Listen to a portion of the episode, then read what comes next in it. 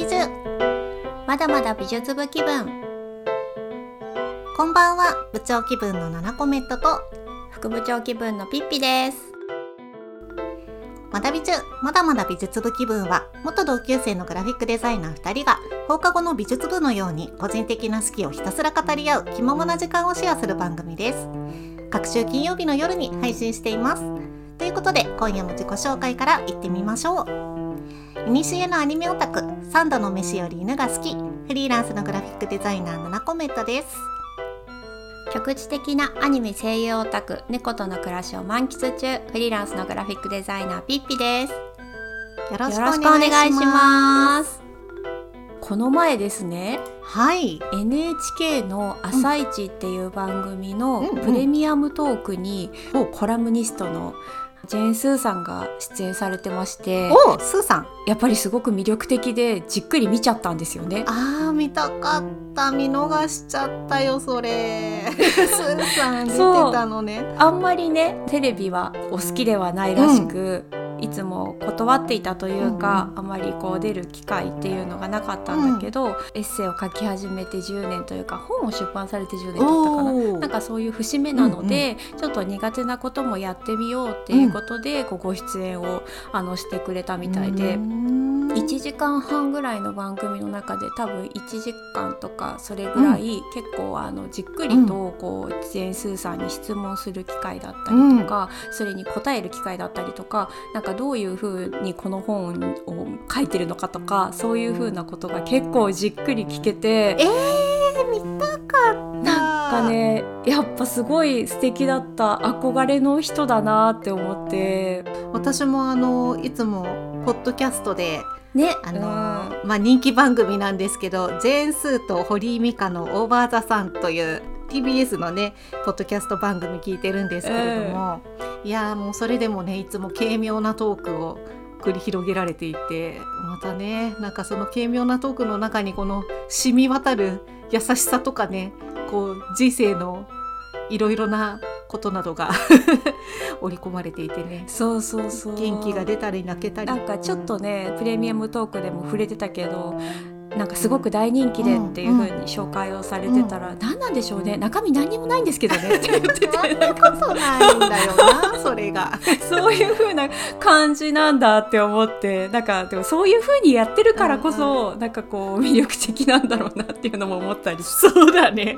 いや私さこのスーさんの番組をね聞けたのはあの私の幼馴染のなおちゃんというお友達が いまして、ねはい。ピッピさんも会ったことあるけれどもなおちゃんがね教えてくれたんだよね。ですっごい私もハマって。で、うん。LINE とかでもいつもこのオーバーザさんの話をしたりスーさんと堀井さんの話をしたりして盛り上がってるんだけど。まあね本当に素敵な人生の先輩だよね。本当にね私もなんかなおちゃんとちょっとあのお近づきになれた時あのことがあったので 私もちょっとあのオーバーザさんちゃんとしっかりと聞こうかなって思いました。ねえとりあえず私はちょっとどこかでその時の話の何かを拾えないかどうかちょっとネットの海を検索してみようかなと思いました。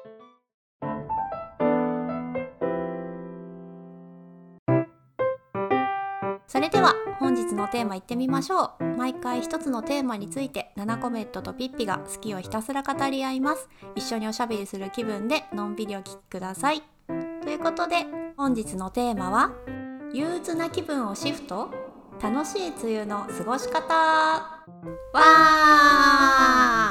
ー!やってきました。梅雨の時期。じめっと暗いどうしても嫌なイメージが先行してしまいがち。とはいえ憂鬱な気分で過ごすのはもったいない。ということで今回は梅雨のネガティブなイメージをちょっとだけあれ？思っていたよりも楽しいかも、と思えるような気分にシフトできるようなプチ情報とともにおしゃべりしていこうと思います。助かる。もうね本当にね。助かる。いやーピッピさんの提案してくれた本日のテーマ本当にね私これ助かりますいわや私も本当に常々憂鬱なもんでねたださどうしても来ちゃうじゃないですか時期としてね。来てしまったね。もうまたこの季節が。まあ来てしまっているね現在進行形で。いやーどうにかしよねそんなこんなで、まあ、来てしまうものは仕方がないのでちょっとそれにこうね抗うことなく楽しめるところは楽しもうということでござういます。そうね。はい。はい。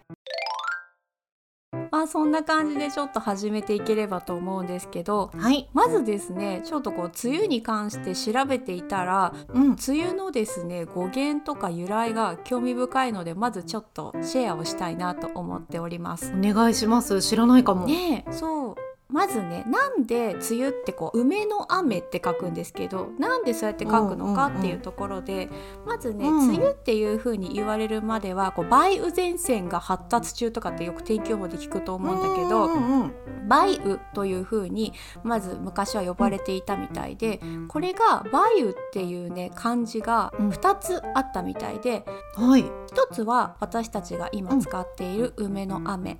これは梅の実が熟す頃に降る雨だからっていうのでうん。言われたそうなんですよね。これイメージしやすいね。そうそうそうそう。でも私あそっかってここでまずあそっかって思ったんですけど。うんうん言われてみればってそう感じだなんだよね。よねまああのおかげさまで梅の時期がちょっと分かったっていうところであのよかったなっていうところと、あともう一つは梅を、えーカビが生えやすい時期の雨だからっていうのでカビ？やだ。直接的だよね。うんやっぱりね私たちが今感じているようにあのあまりいい五感ではないため梅の字を当てるようになったという説が濃厚だそうです。あーえー、そうなんだ。そう。でね梅雨っていうその言葉自体は平安時代頃には日本に伝わっていたと考えられていてその後、江戸時代頃に梅雨と呼ぶようになったと言われている。で日本で梅雨と呼ぶようになったのは次のような説があるということで、うんえー梅雨結露の梅雨からの連想っていうのがまず一つ、あ、うん。えーとねうん。全部で4つあるんですけどはい。まずその梅雨っていうのが一つ。で、うんもう一個また出てきましたこのカビ。また出た。カビによって物が損なわれる「えー、ついやす」っていう字を書いて、うん。でそれで「つひゆ」に由来して梅雨になったっていうのが2つ目。浪費の日ね、そろう日の日。まあだから費やしてしまう、損なわれてしまうっていうことだよね。うん、あとね梅の実が熟す頃という意味の「つはる」に由来して梅雨。あと最後は、えー梅の実が熟して潰れる頃という意味のうん「つぶす」という字を書いて「つゆ」に由来しているっていうことで、うん。やっぱりねいずれにしても梅がキーワードとあとカビですね。やっぱり。もうさ。二大巨頭みたいになって これさよかったよ。梅の方が残ってくれてね。本当に。本当によく途中からよく気づいてくれた。カビじゃダメだって。そうだよね。昔の人ありがとうって感じだよね。ありがと一応う綺麗な方に。途中であの転換してくれた本当この文化にね感謝したいね。もうカビのままじゃちょっともうねやっていけないよそうだよね。もうこんなさ憂鬱なきなんか気候プラスさ言葉も嫌だっていうのだとさもうダブルパンチすぎて嫌だよ。本当だよ。この時期にまだ梅の雨っていうさ美しいイメージが少しは湧くからうん。なんかそれで少しだけまだいいような気がしてるのにもうね。梅雨の梅がカビですとか言われたらもうちょっともう、うん、本当にやっていけないからよかった。昔の人ありがと梅 の雨って本当に言ってくれるとまだちょっとイメージがアップするかなっていう、うん感じはしうねますよね。なんかこう梅のいい匂いがこうね梅の花の香りがなんか香ってきそうなイメージがあるもんねなんか雨の中ね。いいですね。もうすでになんかちょっといい気分になってきておりますが。ねもうどんどんイメージよくしていこうとしてますそうですね。無理やりですけれどもそれも大事小ネタを挟みましたけれども今うん。これまでに思ってた梅雨のイメージをあの部長副部長で洗い出していこうかなというところで、はい。まあここはねまずネガティブで OK ですよ。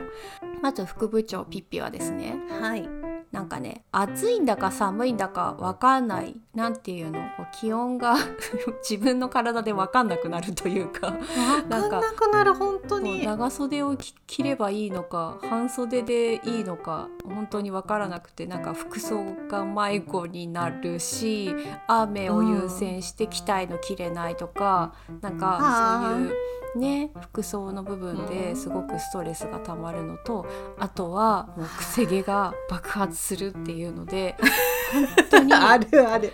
でしょ。朝ねセットしたところで全てが無駄なんですよね。なので、ね、本当にねそういうのであの全体通して憂鬱っていうのがありますね。いやもうどっちもすごいわかるわ、うん、本当に。部長さんどうですか？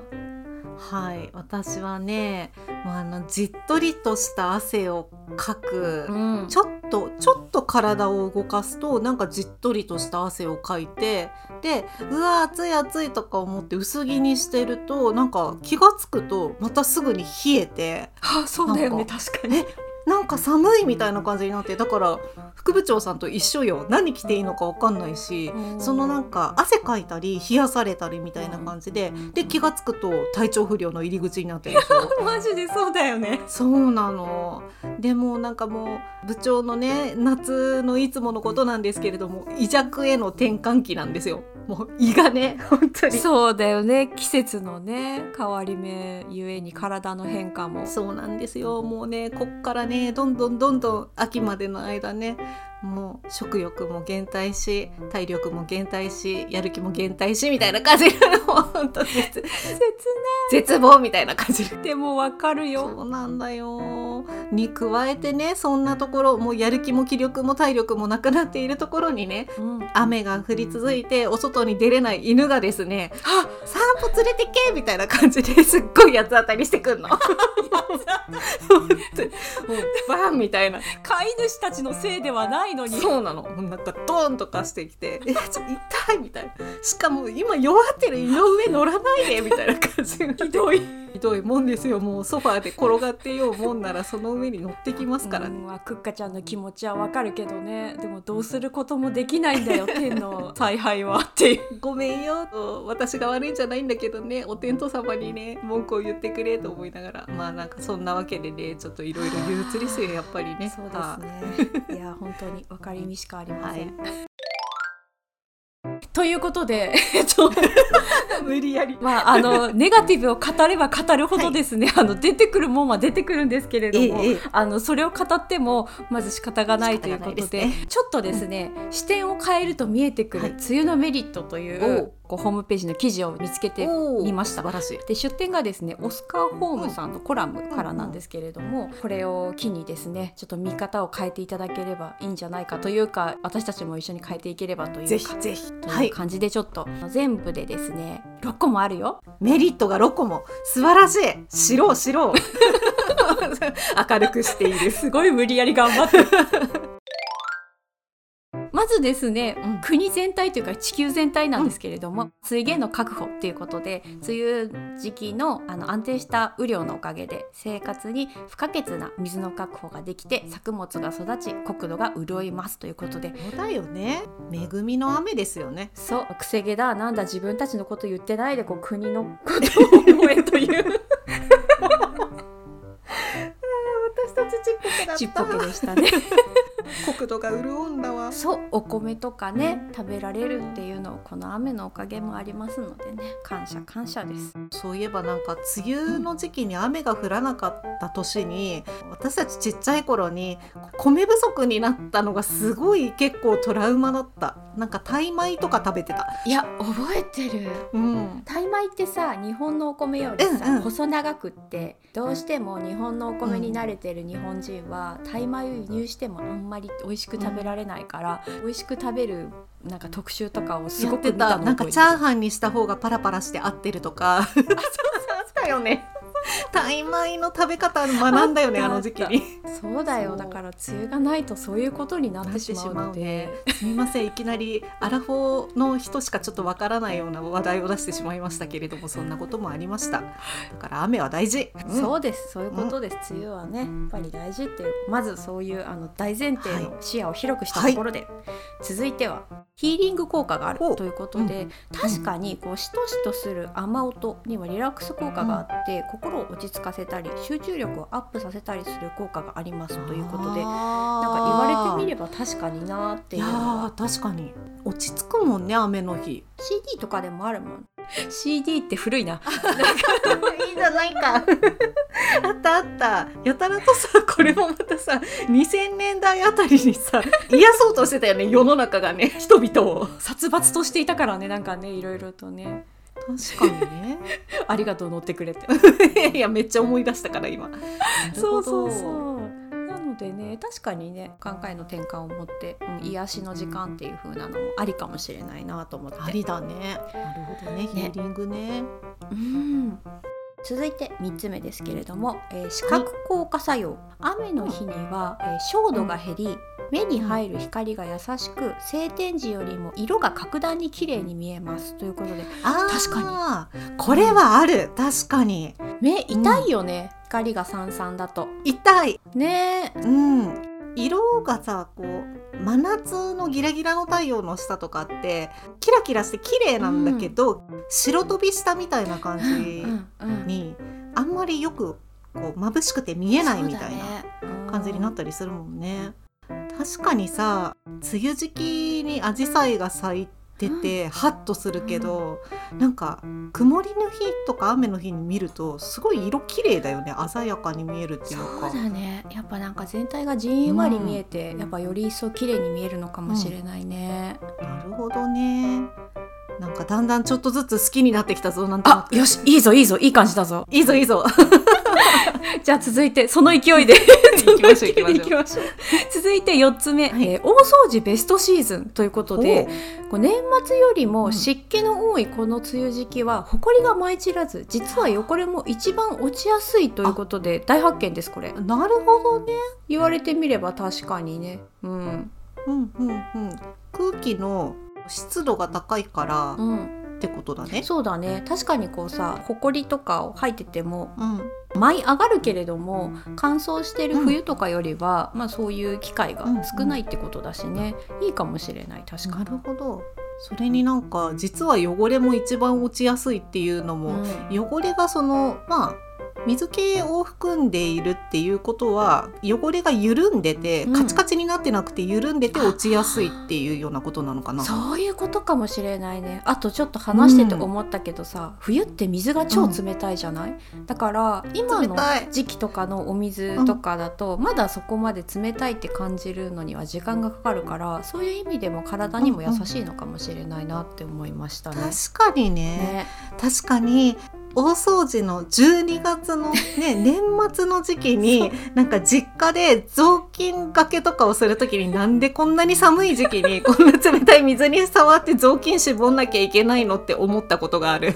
まさにそれうーんなるほどねそりゃいいね。気分的にねあの年末年始うん大掃除したくなる気持ちもわかるけれども、気持ちいいからね。ねベストシーズンっていう意味であのこの時期選んでみても確かにいいのかもなって思いましたさあ続いて、うんえ5つ目はい。お肌絶好調おお。お肌にとってうん最適な湿度60から65%を確保1年で最もお肌に優しい季節これもなんかなるほど。ああそう言われてみればねって感じ確かに。そっかなんか思ってたよりそのお肌の最適湿度が私的にちょっと高め。いやそうだね。あそんなろ60とか65%とかでいいんだみたいな結構こうジメジメ感じるような気がするけれども、ん。いいんですね、お肌的にはね。なんだね。なるほど。確かにね。カッサカサになるもんね乾燥してる時期だと、ね、さついこの間のことのように思いますけれども春先の乾燥とかほんとひどいからね そうびっくりしちゃった。私もさなんか冬は覚悟ができてるというか、うんうんうんうん。こう認識があるからあれなんだけど、うん。春もやばいなってい春やうのに。ばいよね本当に。もう肌荒れしまくっちゃって年々本当に悩んでますからね。本当になんか年々年々こう潤いが欠けていって 化粧水入ってくなあーわかる。そうだよね。確かにね。じゃあ今はお肌はちょっとこうお休みできているこう調子いいわっていうような時期なんだね、ね、そう思うとなんか悪くないなっていう風な気分にもなってきますけれど、なんかありがたい気がしてきました。ということで最後これはですね、雨の日の特典ということで集客対策で施設や商品が割引になることが増えます。あお得も降ってくる季節ですということで確かに経験ある。あるあるある、うん。なんかあの私がよく行く近所のカフェとかでもうん。雨の日に行くとスタンプカード1個余分に押してくれたりする。そうだよね。なんかさそういううん。ちょっとだけ嬉しいみたいなやつが、あの増えていくのは嬉しいよね、なんかお出かけしてよかったみたいな感じになる。雨の日割りとかってねよく言うもんね、そうなんですよね。まあそんなこんなで、まあちょっとずつだけどこう梅雨に対してのイメージアップが図れたところで、ちょっと何か部長さん気になるのありますか？私はこの中で言ったら一番こうピンときたのは、そのヒーリング効果があるっていうところ。あうんうんうん。これは結構なんか確かに雨の日って毎日毎日だとちょっとね憂鬱になってくるけど、雨の日自体は私結構好きだなっていうのを思い出して、うん。なんか結構諦めがついてもう家でのんびりしようみたいなあの溜まってた本でも読もうかなみたいな気分になったりとか、なんか仕事するんでもこうあもう外出らんないし家であのじっくりやろうみたいなうん。感じにシフトできたりするし光の話もあったけれども光も確かに穏やかで心が落ち着くのかもなっていうふうに改めてハッとしました。ああ部長さんちょっと雨の日過ごし上手かもしれないですねもともと。雨の日過ごし上手？本当にやった。いやわかんない。でも なりたいなりうん、たないんかでもちゃんとこう諦めて、うん。こういう日はこういう日っていう感じでっていうのがちゃんとけじめがついてしっかりできてるのは上手な使い方だなって聞いてて思った。続いてですねこれは部長さんにちょっとあの託したいんですけどはいはい。雨の日こそ機能性ファッションをということではい。レインウェアの選び方を部長さんにちょっと教えていただこうと思いまして、よろしいでしょうか？ありがとうございます。そうなんです機能大好き部長7コメントなんですけれども。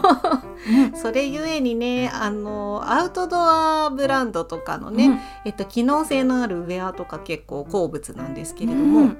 皆さんそのアウトドアブランドには親しみがなくってもなんか例えばちょっと普通にいつも買ってる洋服屋さんとかで、これは撥水機能がありますとか雨の日にもおすすめの素材とかって書いてあるの。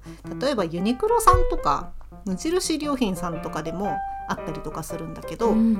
そこら辺のってなんとなくぼんやりあなんとなく水を弾くんだなとか思うぐらいで違いがわからないどれを選んでいいのかわからないどのぐらいそれを頼りにしていいのかわからないっていうことがありませんか、はいはいもう私まさにそれです。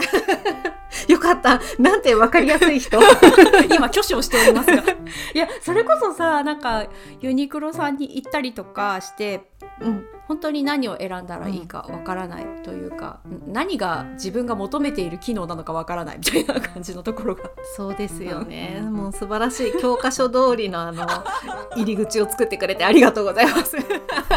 本当ですか？いや知りたいだけです、そうなんです。でそこでですねうん。そこら辺をやっぱりねうまいこと商品開発をしているのが、まあ、先駆けとしてアウトドアブランドさんなんですけれども、はい。どういうふうに選ぶ選ぶのかっていう基準を今日はちょっと整理してご紹介したいなと思っております。はい、えっと元ネタはですねキャンプ好きさんにおなじみの情報サイトキャンプハックさんというところの記事からちょっと、えーまとめさせていただきました。まず大事な要素が3つあります、はい、え1つ目が防水。うん2つ目が撥水。3つ目が糖質なんですけれどもその違いを理解して選ぶことによって最適なウェアが選べるということなんですね。もうわからない。もう全部一緒な気がしている。説明していくね。はいえー、とまず、え1つ目の防水性って何っていうところなんですけど、えー防水性っていうのはですね特殊な加工処理を行っていることで得られる水が服の内側に染み込まない性能です。うんうんうんあの服の中にまでねあの肌の部分まで水が入ってこないよっていうような機能なんですよね。でその強さは耐水圧っていうえ水に耐える圧力のその強さで数値化されていて測れるということなんですね。でもう一つ、えー、よく似ている言葉として出てくるのが撥水で、うん、撥水性っていうのはですね、うん、あの防水が水を通さないのに対して撥水は水を弾く加工のみだのみなんですよね。なるほど。うん、で弾くだけなんで少しでもさっき言っていた水圧がかかると、水が服の中に通ってしまうっていうような加工になってます。なるほど、ね、はい、なのでさっきの耐水圧で言うと耐水圧が低いっていうことになりますね。防水よりもね。うん、そうか。だから、うん。えっと、大雨とかになってくると、うん、撥水よりは防水の方がいいってことだよねきっと。そういうことですね。はあ、うん、強い水に弱いってことだね撥水なんでね。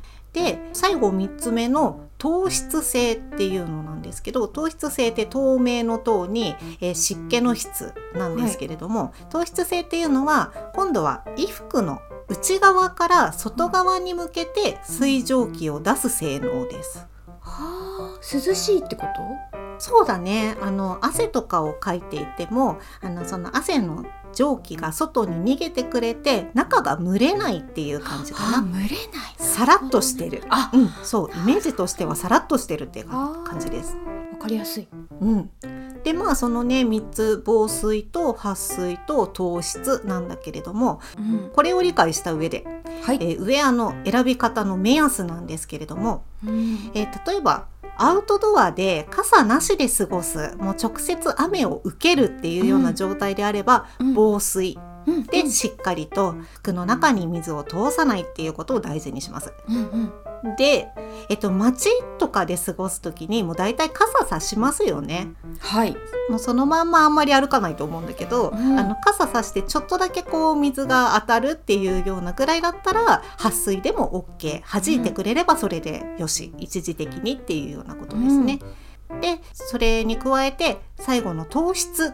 糖質っていうのはもうどちらでもあった方がいい、うん、防水でも撥水でも糖質性はあった方のがベタっていう感じですね。あの蒸れて内側から自分の汗で濡れちゃうっていうことになるので、うんうん、防水にせよ撥水にせよ糖質性はあった方がいいということになります。はい。というようなこのね、えっと、違いを理解していればアウトドアブランド以外の普通のさっき言っていたようなあの身近なアパレルメーカーさんのウェアでも安心して選べるようになりますよっていうのが今日の私のまとめでございます。いや素晴らしいめっちゃわかりやすかった。よかった、うん、なんかねちょっと言葉が結構似てたりとかするから、うん、わかりにくいところなんだけれどもね。いやそうなんですよ。ありがたいです。なんか変に防水じゃなくって撥水でもいいんだなっていうふうにも思えたし、うん、糖質性がかなり大事だなっていうことも分かった。そうなんだよ。これね防水だけで言ったら極端な話100均のあの雨がっぱでも防水はするじゃないですか。服の中に水は通さないじゃないですか。確かに。ね。だけど何がダメかっていうと内側からのえっと、蒸気を逃がしてくれない糖質性がゼロなんでもう内側で汗かいちゃったらもうじとじとずっと濡れてるっていうことになってしまうと。それそれこそ冒頭で言ってた部長さんが言ってたさその体調が悪くなってしまう原因にもなっちゃうもんね。そうなんだよ。汗冷えほんとやばいからもうみんな気をつけて糖質性のある服にして。そうね。本当に。学んだからにはちょっと選びましょうぜひぜひ。なのでちょっとねそこら辺を気をつけてみてもらえるといいかなと思います。ちなみにですね、防水糖質で最強の素材としてゴアテックスっていう素材があるんですけれども、これはね、結構アウトドアメーカーとかではおなじみだし最近結構いろんなところで使われてる素材なので、ご存知の方もいるかもしれないんだけど、うん、まあゴアテックスはね最強というだけあって結構価格が高いことがすごく多いです。うんそう。なんだけれども各メーカーさんでオリジナルで開発したそのゴアテックスに匹敵するような素材っていうのもあるので必ずしもそのゴアテックスの名前がなくても、さっき言っていた防水と撥水と糖質の性能がちゃんとあるかっていうところを自分で意識してみれれば、うん、あのもう少し安価なものも安心して選べるということになるかと思います。でまああのレインブーツ選びでも同じようなことが言えるのでちょっと靴選ぶ時も、あの気にして表記を見てみるといいかなと思います。いやーすっごいわかりやすかったありがとうございますす。いえいえ。これ聞いてくれる人もさそれこそ今の時期あのレインコート欲しいとか、うんうんなんか中靴というかレインシューズちょっと考えてみようかなっていう人にとってもいい情報だったんじゃないかなと思っておりますが。よかったです。いやー私の機能性オタク的なところの オタクトークを聞いてくださって皆さんありがとうございます。いやー機能性オタク万歳やった はいそんなこんなではい。梅雨悪くないんじゃないっていう話をしてきましたがうん。あのそんな考えがちょっと変わったと思えるところで今年の梅雨の時期何をしようかっていうのをちょっと話して終わろうと思うんですけれども。はい。まずね副部長はですね、まあさっきその部長さんが教えてくれたそのうん。ゴアテックスうのん。レインブーツがまさにちょっと欲しいなって気になっていたんですよ。いいですね。うん、うん、無敵になれるよ。そうなんだよ何せ、うん靴が濡れるっていうのがすっごい憂鬱なんだよねめっち。ゃ嫌だよね。本当に。なのなんかもうでそのまま一日いなきゃいないいけないとかっていう状況になったもんなら、うん。もうだから靴買ってやろうかぐらいに思ったりするだよねぐらいだから。そう。でもその 濡れた靴持って帰るの嫌だなみたいなね。そうなんだよ。本当にだからねそこ一つだけを変えたとしても、こううん。憂鬱の根源がね一つでもた立てるのかなっていうのを思うと確教えていただいたゴアテックス他うん。並びの情報を生活に役立てたいなというふうに思っております。うんうんうん。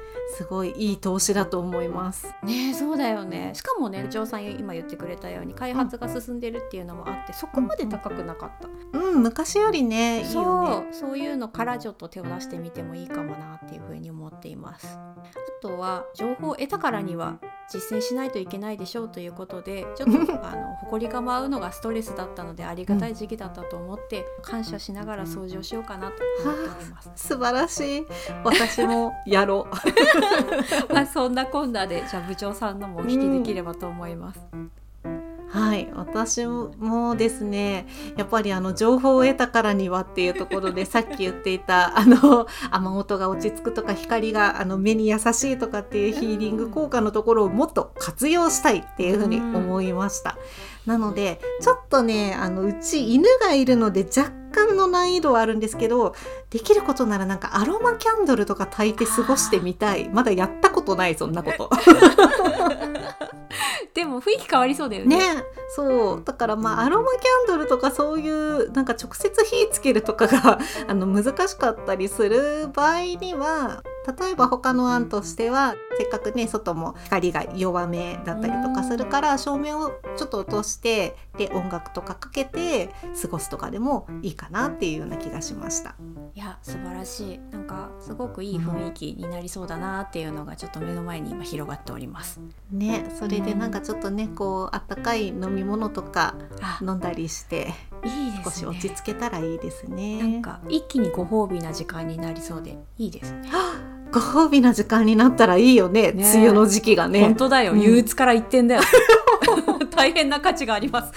本当だね。はあなんか少しでも価値を見出そうと今日は私たちとっても頑張ったと思いますけど。ねちょっと少しでも聞いてくださってる皆さんも参考になればいいかなと思っております。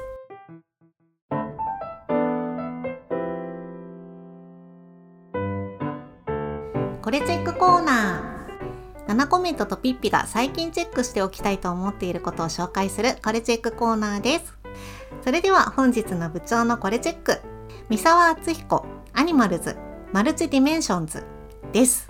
こちらの展覧会はですね千葉市美術館千葉県の千葉市にある美術館ですね、えー会期が、えー2023年6月10日土曜日から9月10日日曜日までとなっております。それでは展覧会の概要です。三沢敦彦は動物をクスノキで彫り、油絵で着色するアニマルズのシリーズで知られる日本を代表する彫刻家です。京都で生まれ育ち幼い頃から仏像や寺社に親しんだ三沢は東京芸術大学及び同大学院で彫刻を学び1990年代に流木などを寄せ集めて制作されたコロイドトンプシリーズで注目を浴びます人間の想像力への関心から2000年より始められたアニマルズでは動物のリアリティを追求していく革新的な造形が高く評価され全国各地で多くの人々を虜にしてきました。三沢厚彦アニマルズマルチディメンションズは三沢による千葉県初となる個展です。本展では多次元をテーマに大谷幸雄の設計による千葉市美術館すべてが展示会場となります。そこに潜んでいたかのように親しみやすく時に獰猛な動物たちに来場者は様々な場所で遭遇することでしょう。この場所だけでしか体験できないサイトスペシフィックな展示方法もまた作品と空間の関係への作家独自の思考を示しています。1990年代の初期未発表作から最新作まで200点を超える彫刻と絵画により当館の建築物にアプローチしていきます。というような展覧会となっております。楽しそう。そうなんですよ、うん、私ですねこのあの三沢さんという方なんですけれども、はい、私あの20代の時にですね母とたまたま行った地方の美術館軽井沢の方だったと思うんですけどでたまたまこの方の展覧会に立ち寄りましてすごく動物たちが生き生きとした大きい彫刻で作られていてすごいもう一発でファンになってしまった彫刻家さんなんですよね。私初めて知りました。でも作品を今ホームページで拝見してるんだけど、うんうん、めっちゃ可愛いし不気味だしなんかもうよくわかんない。なんかとりあえず魅力的。そうそう。なんですよ。なんかねすごくあの力強い造形。なんか手足もすごい太くってちょっとずんぐりむっくりみたいな感じの形なんだけどすごく同時に洗練されている感じもあるし表情がね温かみがあるんだけどどっか今ピピさん言ってくれたみたいにちょっと不気味というか、うん、あの神聖な雰囲気が漂ってるというかう、ね、うん、で着彩もすごくねあの鮮やかだったり静かな感じだったりもしたりすごいね魅力的なんですよね。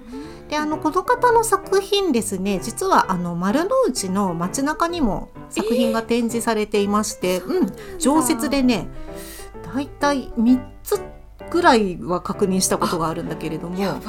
通ってるはずなのに。全然認識してない。そうなんですよ。実はあるんですよね。っていう感じで結構ねあの身近にこう見られたりもするのでねあの私としては結構身近な、うん、あの存在の、うん、作品たちではあるんですけどね。はいで、えっと、今回の気になるポイントがですね最近三沢さんは空想上の生き物であるキリンとかキメラといった、うんうんうん、あの複数の動物のイメージを組み合わせて表現しているような方法にこう発展してきているみたいなんですね。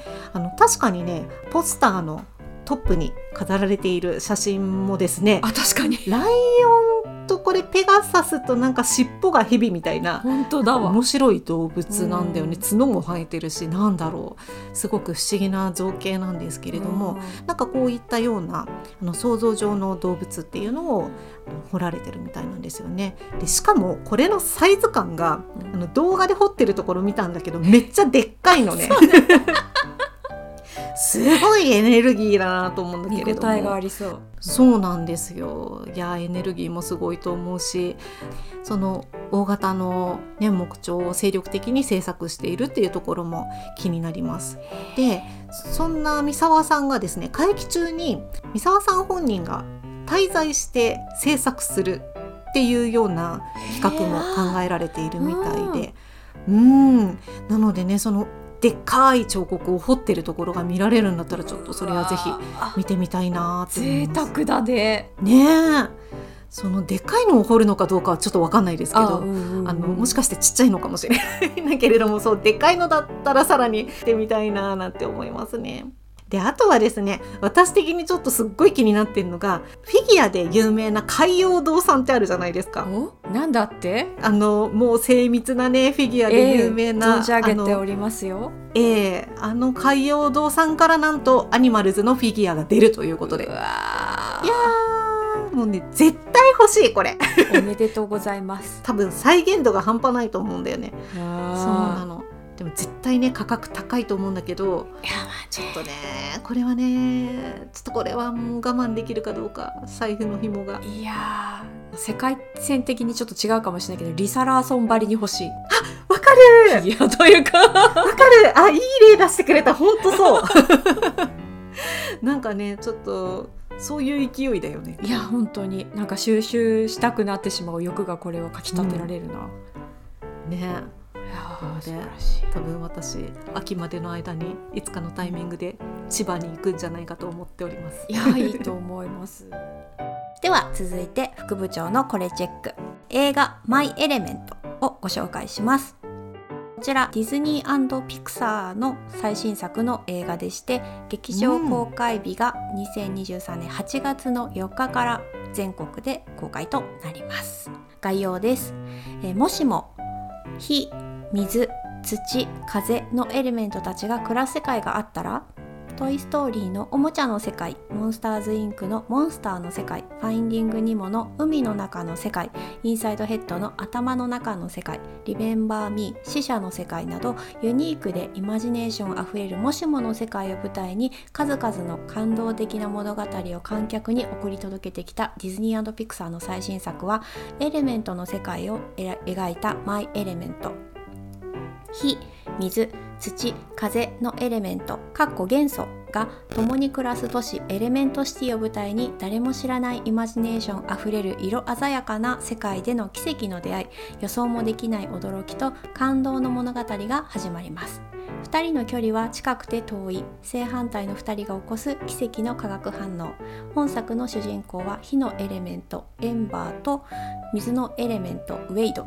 さまざまなエレメントたちが共に暮らすエレメントシティで熱くなりやすくて家族思いな火の女の子エンバーと涙もろくて心優しい水の青年ウェイドは性格だけでなくその気になればお互いを消せる性質を持ち全てが正反対の意外な2人正反対の2人の出会いはエレメントの世界にどんな化学反応を起こすのかということで面白そうこれ、まあ本当になんか天下のディズニーの映画なので もう私なんぞがご紹介するまでもない傑作なのは確定かと思うんですけど ちょっとですねあの三名学を学んでる人間からすると、この火、うん。水土風のエレメントがこうどんな世界観でどんなキャラクターで描かれているのかを考えるとちょっと妄想が止まらなくて 楽しみで仕方がなくなってきてしまっております、うん。なのでちょっと公開までまだ2ヶ月とあるのですがちょっとここでご紹介させていただいたということで、まあ、徐々にね情報が解禁されてきていてっていうのでそういう風な形で情報をかけていくのも楽しみの一つかなと思って今あのそうだねそうだね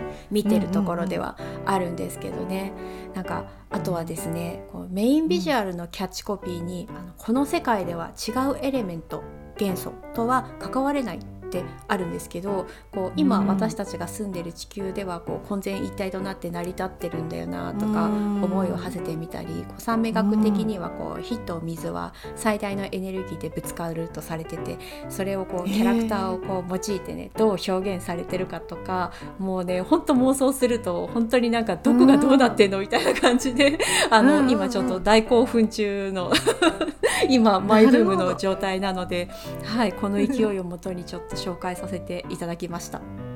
いやーワクワクめちゃめちゃ伝わってきます。えー そっか。いや私もちょっと気になるのが、うん。あのピッピさん三名学的な視点から気になってると思うんだけど、私あのヨガをやってる身としてあのアーユルベーダ的な方向から見ても、うんそのアーユルベーダでも水と、うん。えー風と火うんが要素として3つあってですね。そうなんだ。そうなんですよね。私の場合だったらちょっと水の要素が強いかったりとかって体質的にするので、なんかうそういうのも絡めるとすごい気になる。エレメントって元素なんだね。そうなんだよね、うん。人間もさ生命体というかもともとそういう元素っていうものを持ち合わせてるっていうことを考えると、うんやっぱりこの物語って私たちにつながっていくというかさなるほど。っていうところも含まれたりとかも考えられたりしててなんかどういうふうに描いてくれるのかっていうのがすごく楽しみ。うんうんうん。あとなんかあのもう一つその映像的な部分で言言ってもついにあの質感だけで描くようになったかって思ったんだけど。そうなんだよね。水とか火ってさともすると形がないじゃん。それをさ もう 3D ですごいよね。見事に描ききっていて。ね風とか土とかどうすんのって感じで 本当だよね。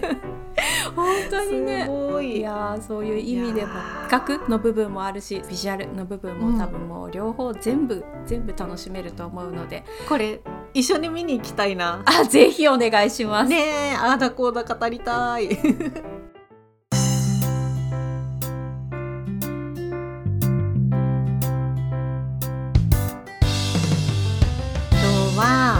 梅雨ということではい。梅のね話を結構したと思うんですけれども。そうでしたね。でね梅といえば前々回の時にあの、うん。丁寧な生活ザ丁寧な生活みたいなところの象徴で私があの梅仕事に憧れているっていう話したと思うんですけど。そうだったね。ドリンクの回だったよね、そうそうそうそうそう、その話をしたところですねその オープニングでも出てきた私のあの幼なじみのなおちゃんがですね梅仕事なんて別に丁寧な生活でもないよみたいなことを言ってきて あんなん簡単だよみたいなことをすっごい言ってきてくれて。なんかあのデザフェスで吐き捨てていったようそうそうそうそう。